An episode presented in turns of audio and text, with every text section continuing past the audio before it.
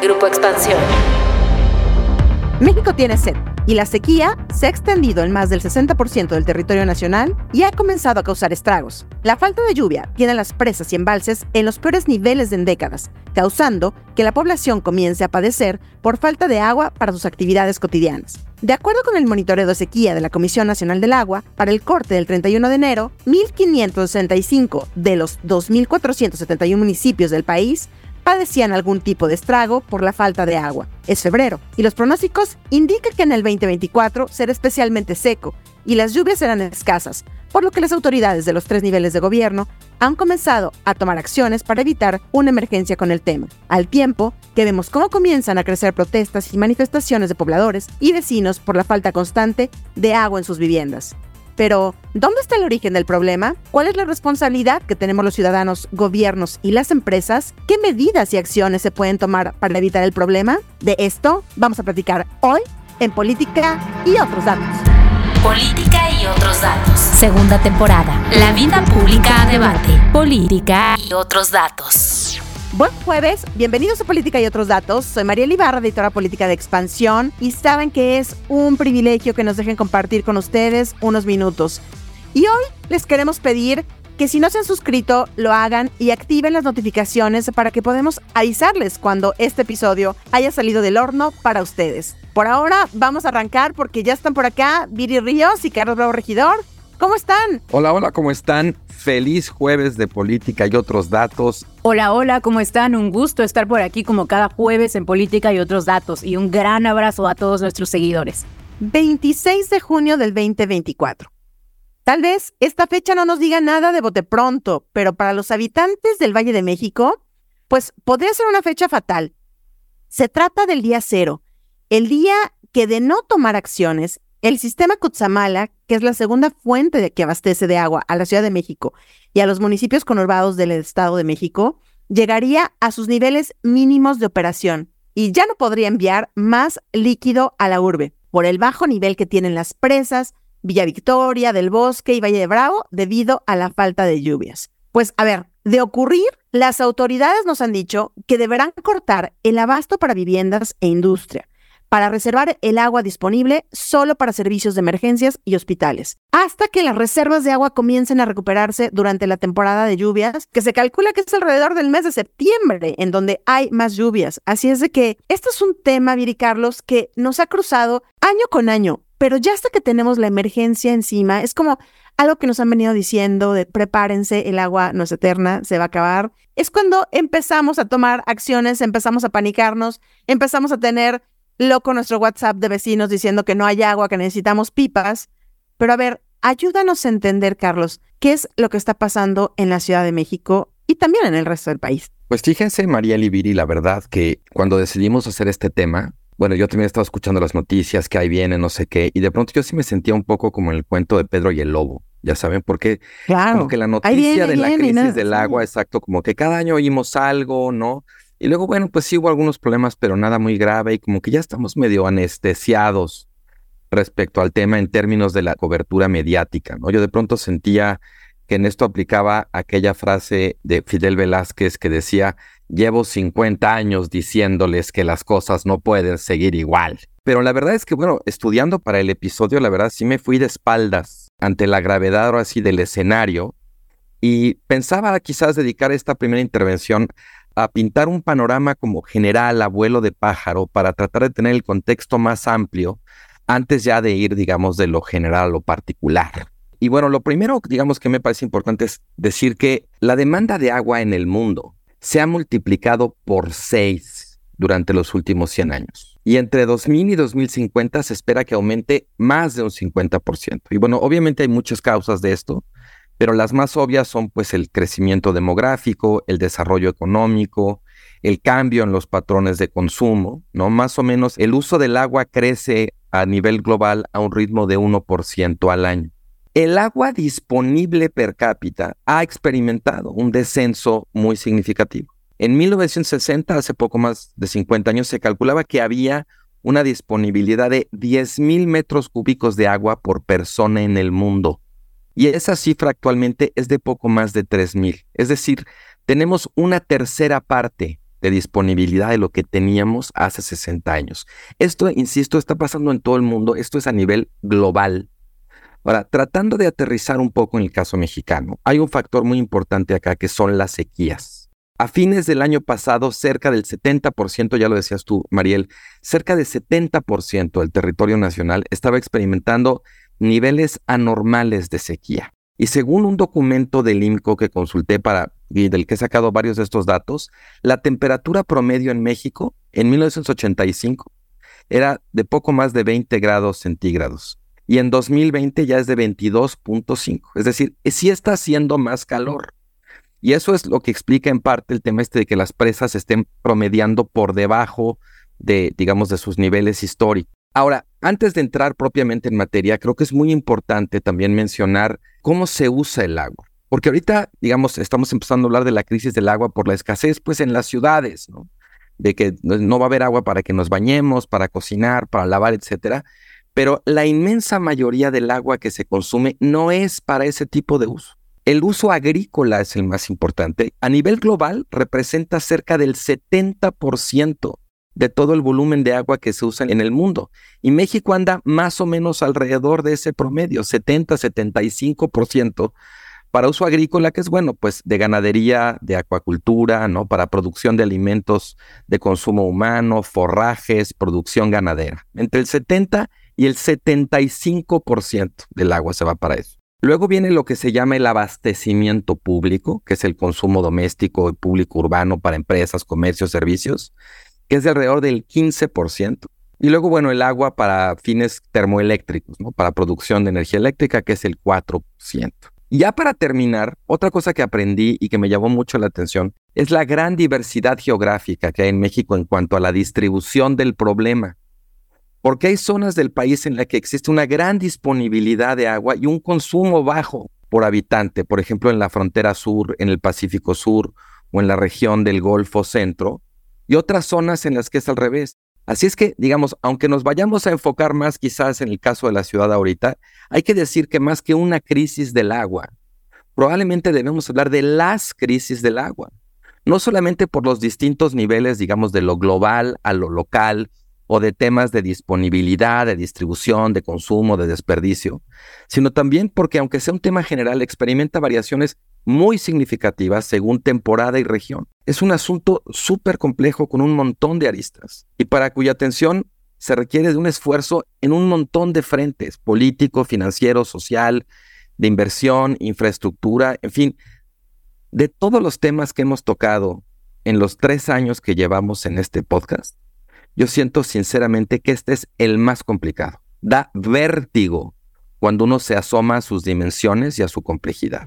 Es enorme, Carlos, y yo creo que este va a ser uno de los temas que van a cruzar, ya lo hablaremos más adelante, que van a cruzar además las campañas. Este será un tema obligado para preguntar a quien quiere gobernarnos, a quien quiere dirigir el país, qué acciones va a tomar para poder no solo solventar esta crisis, sino más bien dotar de agua pues en los siguientes años. Va a ser un reto enorme. Pero Viri, a ver, ¿cómo estás viendo tú? Tú escribiste un capítulo entero en tu libro No es normal, en la nueva edición, en donde traes datos demoledores sobre cómo usamos el agua, quién es el dueño del agua, cómo están las concesiones. Platícanos, Vir, un poquito eh, sobre esto para ir desmenuzando un poquito todos estos datos que nos vas a dar. Bueno, yo, eh, Mariel Carlos, como ustedes saben, yo tengo una fascinación por estudiar las fuentes de las desigualdades de nuestro país y sus relativas mafias, pues ya sean legales o ilegales, que crean privilegios inmerecidos en nuestro país. Y debo confesarles que cuando yo empecé a pensar en la nueva versión de mi libro, bueno, varios temas se habían quedado en el tintero, pero creo que ninguno era más importante que el tema del agua. Entonces, justo en No es normal, en esta nueva versión, tengo un capítulo que se llama El cártel del agua. Y ahí en ese capítulo describo con lujo de detalle qué es lo que está sucediendo. Aquí les confieso que mi experiencia es un poco similar a lo que mencionabas, Carlos, porque Pienso que no hay una mafia más grande en México que la mafia que controla el agua. Es en el agua en donde se ejemplifican y se evidencia el poder de los poderosos en México y la debilidad que tenemos los ciudadanos para acceder al agua de forma justa. Y es que el problema del agua en realidad es relativamente sencillo de identificar. Nosotros sabemos qué está pasando, sabemos quién se está quedando sin agua. Pero es muy difícil de resolver porque para resolverlo se tienen que tocar las cuerdas más importantes del poder, las cuerdas que verdaderamente manejan a este país. Actualmente, les platico un poquito cómo funciona la distribución del agua. Actualmente lo que tenemos son reglas que básicamente permiten que el sector empresarial, sobre todo el sector agroindustrial, es decir, las personas que se dedican a la agricultura en gran escala, sean de facto los dueños del agua en México y sin que nadie diga nada. Cerca del 75% del agua se usa para la agricultura y mucha de esa agua está manejada por unos organismos privados que se llaman los distritos de riego. Los distritos de riego básicamente son individuos, pero también pueden ser familias o pueden ser empresas, que toman decisiones privadas sobre cómo se distribuye el agua en México. Ellos tienen acceso a concesiones, estas concesiones las pueden explotar y por cierto no pagan un peso sobre el agua que reciben de estas concesiones.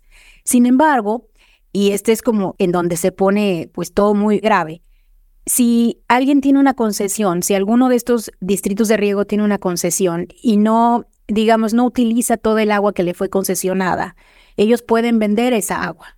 Entonces, de facto, lo que está sucediendo en lugares áridos, por ejemplo, en lugares como Tijuana, es que cada año el gobierno le tiene que comprar agua al distrito de riego. En particular, ahí hay un distrito de riego muy famoso que se llama el Distrito 14 porque cada año Tijuana, la población de Tijuana se queda sin agua y tiene que recurrir a comprarle esta agua pues a estos organismos privatizados que no pagan por el agua, que simplemente pues la han concentrado en sus manos y no han permitido y no permiten de ningún modo que el consumo humano pues esté por encima de sus intereses empresariales.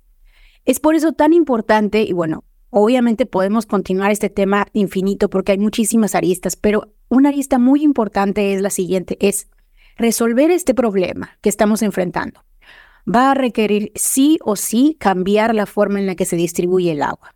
Muy probablemente quitar estos cotos de poder que existen tanto en los distritos de riego como en otras empresas que tienen concesiones y redistribuirlo de forma que los habitantes podamos tener acceso a esta agua que hoy por hoy está monopolizada por fines industriales y para fines empresariales. Y ese cambio va a requerir pues una lucha política de primer frente, una lucha política en donde se ponga al frente el consumo humano y en donde se cobre lo justo por la distribución del agua. Hay todo un debate sobre si el agua es muy barata o no, sobre si tú, yo, María del Carlos, sobre si nosotros pagamos muy poco por nuestra agua. Yo creo que sí pagamos muy poco por nuestra agua, pero quien verdaderamente no paga nada es la agroindustria. Y esto se ha prestado pues a que la propia agroindustria no tenga mecanismos y no haya diseñado alguna forma para ahorrar el agua ellos mismos, porque si no les cuesta, pues no hay razón por la cual ahorrar. La distribución del agua es el gran problema, porque México sí tiene agua. El problema es que cada vez hay menos y lo que hay, lo que queda, no está bien distribuido. A mí me gustaría dar unos datos sobre aquí, sobre el Valle de México, un poco para que nos enteremos cuando abrimos nuestra llave, nos bañamos, nos lavamos, cepillamos los dientes y corre pues el chorro de agua. ¿De dónde viene esta agua? ¿De dónde viaja? ¿Cómo viaja esta agua hacia, la Ciudad de México o hacia el Valle de México? Bueno, a ver, el Valle de México recibe líquido de tres fuentes principales. la mayor parte son, el 70% lo obtenemos de los pozos, la extracción subterránea, que pues también evidentemente han dejado problema porque hay hundimientos en gran parte de, de Iztapalapa y estas zonas del oriente de tanta agua que se ha sacado. Y lo que sigue se recibe del sistema Lerma y del sistema Cutzamala, que es el que ya hablábamos en un inicio, que es el que ahorita está bastante estresado y el que tiene muy pocas reservas de agua.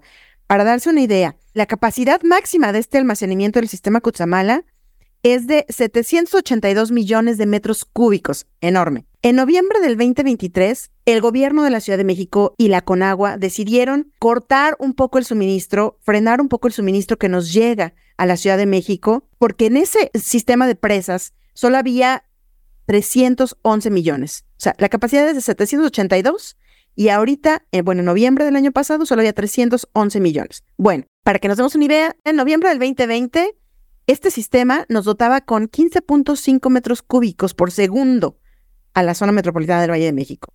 Ahorita, con estos cortes que se están haciendo, nos están dando 9.2 metros cúbicos. Vean lo que ha bajado. Retomando un poco aquí el tema del día cero, es porque al 26 de junio del 2024, si no se hubieran tomado o si no se toman esas acciones, simplemente se quedaría por debajo de, sus niveles de operación estas presas y ya no habrá más agua. Estamos en una incógnita, no sabemos si vamos a alcanzar a recuperar, porque sí dependemos de la lluvia. Y como decía Carlos en un principio, también decía yo, la sequía nos pronostica que va a ser un año especialmente seco y en donde tendremos muy poca lluvia este año. Aquí la sufrimos, ¿no, Carlos Viri? Porque la sufrimos por sequía ahorita, pero después se nos vienen unos tormentones que también ahogan la ciudad, porque bueno, ya sabemos lo que sucede, se desbordan los drenajes y todo, pero estamos a expensas de que ocurra algo así, de que venga una lluvia extraordinaria que nos ayude a llenar las presas. Pero a ver, esto también tú decías, Carlos, tiene un trasfondo en muchos temas. ¿Cuánto es lo que estamos dando? Hay un tema de cuánto es el dinero que se le está dotando a estos organismos. ¿Cuáles son las decisiones políticas que se están tomando? A ver, ¿por dónde quisieras platicar, Carlos, ahora en este segundo bloque? Mira, yo creo que es importante, digamos, añadirle una capa, digamos, adicional de complejidad, que es el contexto electoral. O sea, la verdad es que ya es demasiado tarde. O sea, podemos tomar algunas medidas de mitigación, digamos, pero la crisis del agua en el Valle de México ahora sí ya nos llegó. Y bueno, pues estamos ahorita jugando un poco en el volado de a ver si llueve lo suficiente, para compensar el año. El año pasado llovió menos que el promedio de muchos años anteriores, entonces digamos que, los pronósticos no son muy buenos. Pero yo creo que es importante el tema del contexto electoral en dos sentidos. El primero, porque creo que obviamente se va a convertir en un tema, digamos, de estira y afloja, de reproches normal. Como me gusta decir a mí, la temporada electoral es temporada de caza. Y esto pues, se va a convertir desde luego en un insumo para el conflicto, ¿no? Para el reclamo, la exigencia, etcétera. Pero creo que hay una segunda dimensión de eso que tiene que ver con que todos los diagnósticos sobre el, problema del agua en la Ciudad de México repiten una y otra vez que hay un muy fuerte deterioro y una gran obsolescencia de la infraestructura del agua en la ciudad. Más allá de que, bueno, más allá de decir la obviedad de que las grandes obras de infraestructura de las décadas por venir van a tener que atender este problema es que la verdad, el tema del agua no es un tema de obra pública de relumbrón ni de lucimiento. O sea, no se puede presumir como se presume inaugurar una carretera, una refinería, un parque. Y los tiempos de la obra pública relacionada con el agua tampoco se ajustan a los ciclos electorales. Yo recuerdo haber leído hace mucho tiempo, ahora no me acuerdo dónde ni de quién, un artículo que describía muy bien como esta suerte de incentivo perverso que con el tiempo se ha hecho muy evidente en México, digamos, como consecuencia de nuestro proceso de democratización, que fue haber terminado restándole prioridad a este tipo de obra de política pública que es necesarísima en términos de gobernanza, en términos de derechos, que si no se atiende además puede generar una tremenda conflictividad social, pero que en sentido estricto genera muy escasos réditos electorales. Y además es súper difícil de hacer porque involucra un montón de actores. El agua es de esas cosas que tienen como facultades concurrentes. Todos los niveles de gobierno tienen facultades ahí, tienen alguna cosa ahí metida, ¿no? Y bueno, hay mucho, como se llama, el stakeholder, mucha gente que tiene interés, la población, las empresas, los gobiernos, ¿no? Y eso lo vuelve un, un asunto particularmente difícil de manejar. Creo que el contexto electoral ahorita va a ser particularmente evidente, por un lado, que la politización electoral va a servir, digamos, como un insumo para el conflicto, va a obligar probablemente a todos los actores a posicionarse, a improvisar propuestas ahí que no se han hecho en, no sé, 20, 30 años de gobierno. Ahora en las elecciones todos van a estar como tratando de atender, así que de, echarle agua al fuego electoral que va a generar este tema. Pero por el otro lado, pues sí, tenemos que habernos con el hecho de que si no se ha hecho toda esa inversión en infraestructura es porque los propios incentivos electorales, la verdad es que no ayudan para eso.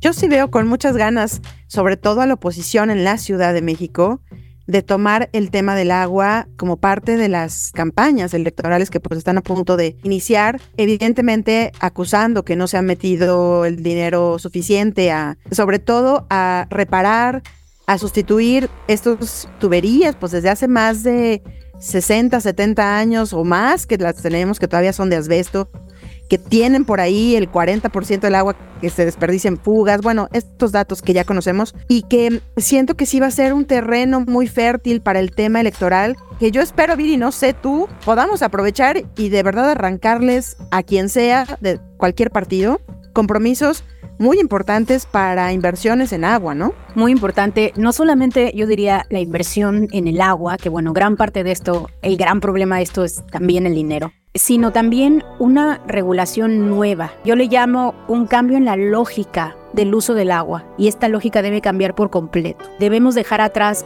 por ejemplo, este modelo que permite que haya concesiones enormes de lo que yo platicaba en manos de muy pequeñas empresas, en manos de individuos, de familias, de privados.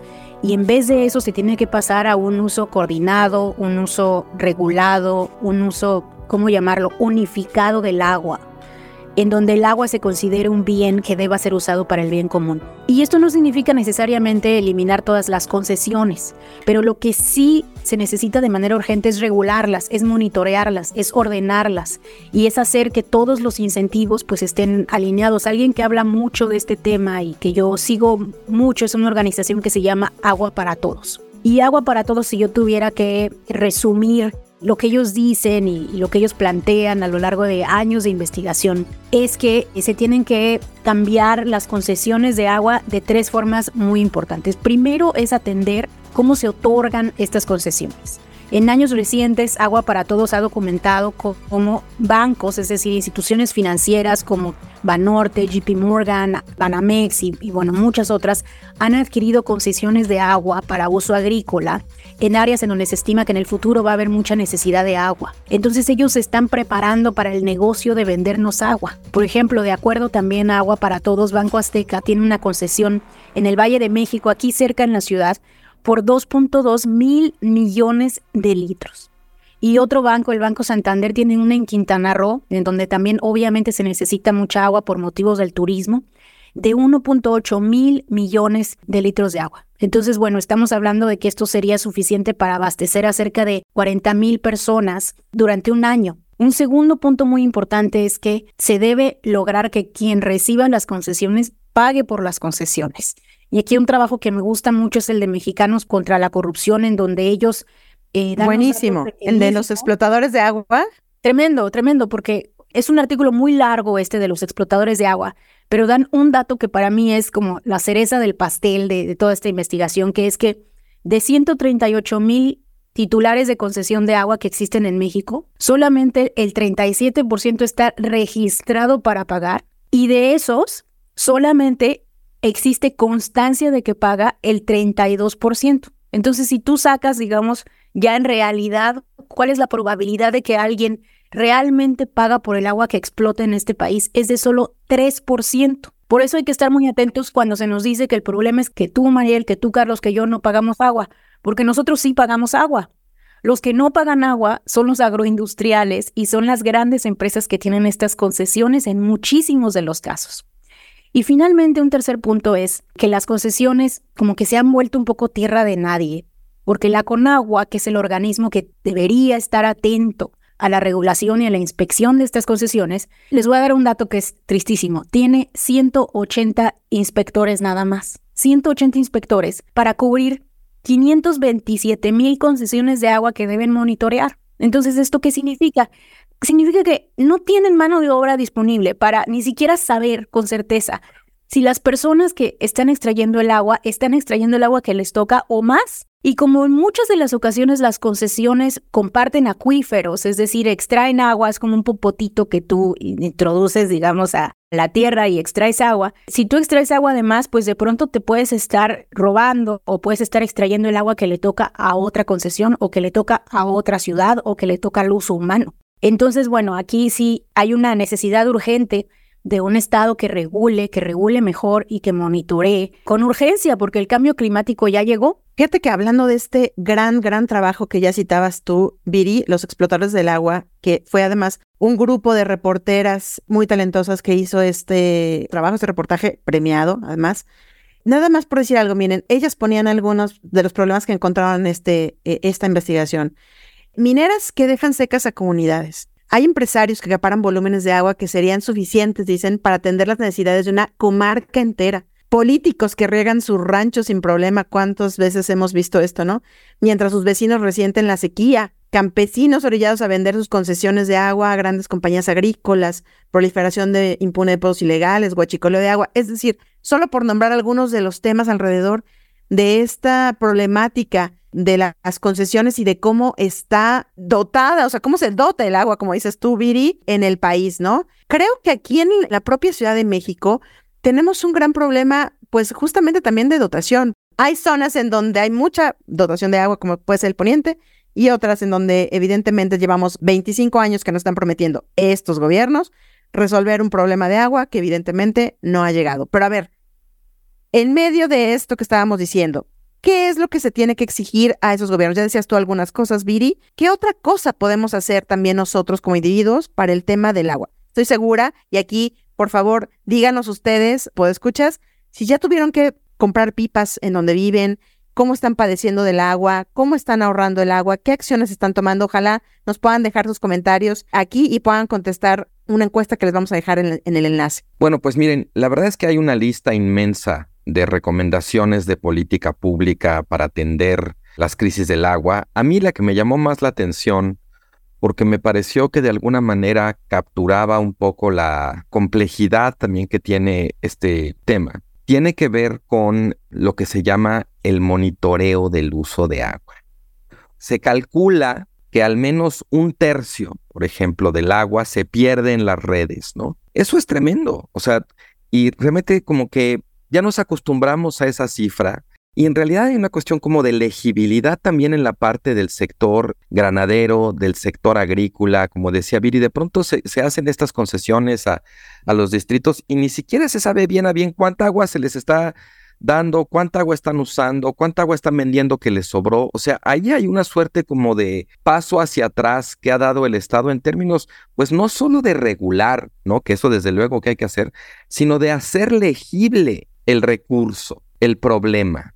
Y esto implica, digamos, una inversión tecnológica, una inversión en términos de información, digamos, para que podamos tener mucha mayor claridad sobre el volumen del problema, el volumen, de, digamos, de, la solución requerida.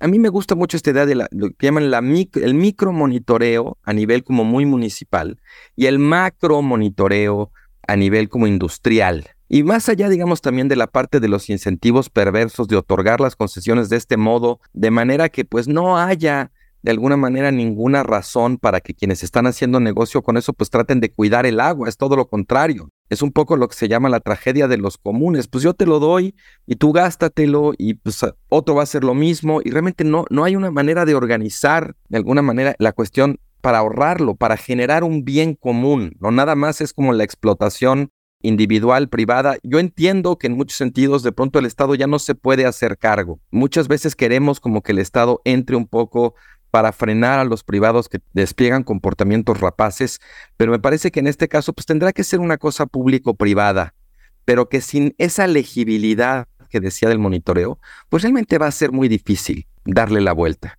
Bueno, concuerdo mucho con Carlos con lo que dices. Yo le llamo poner orden en la casa. Y de hecho, platico un poco de cómo, pues las empresas por sí solas no, no se van a hacer responsables de la falta de agua que existe para el consumo humano. Quizá el mejor ejemplo de ello, pues es que en el norte cada vez existen más y más empresas que están, pues aprovechándose del nearshoring y de la capacidad de producción que existe en muchos de los estados cercanos a la frontera, a la vez en que, pues esa es precisamente una de las zonas en donde hay menor disponibilidad del agua, porque una cosa interesante del país es que en México el sur tiene mucha más agua que el norte.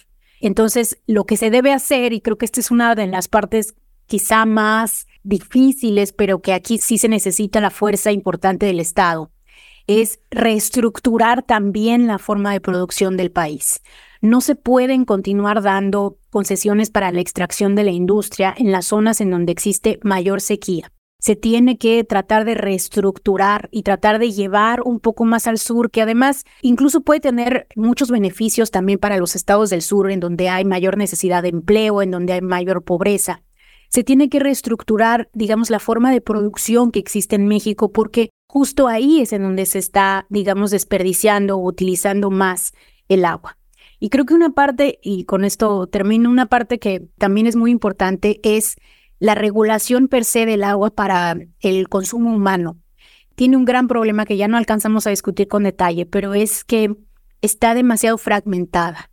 De pronto nosotros tenemos pues más de 2.000 distintos organismos que en distintos municipios, que en distintas comunidades están atendiendo el tema del agua para consumo humano.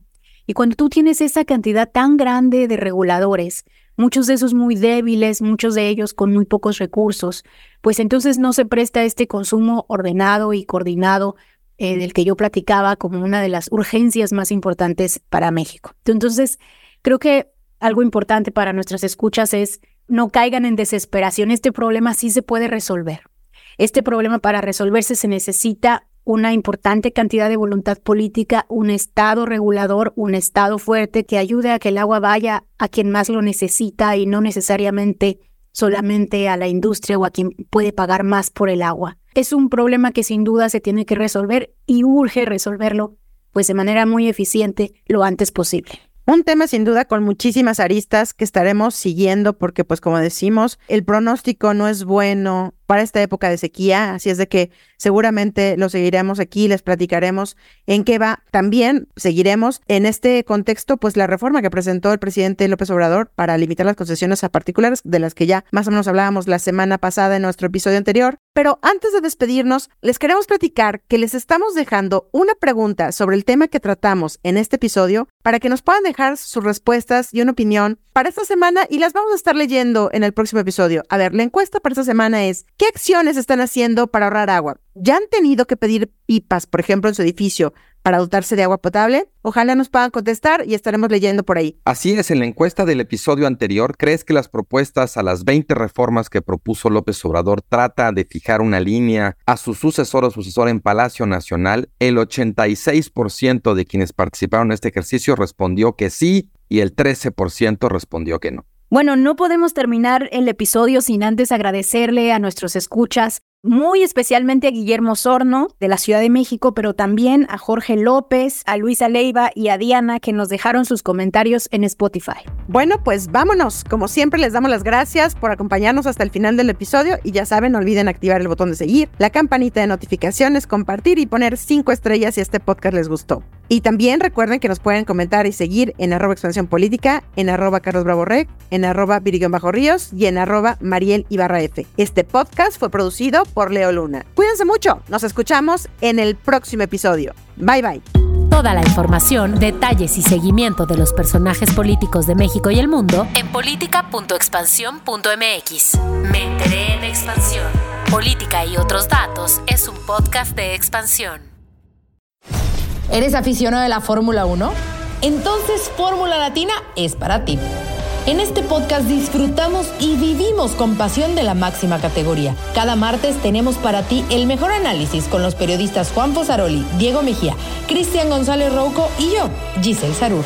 En Fórmula Latina también hay invitados, pilotos y expilotos ya se han unido a los formuleros. Escucha Fórmula Latina en tu plataforma favorita de podcast y vive con nosotros la pasión de la Fórmula 1.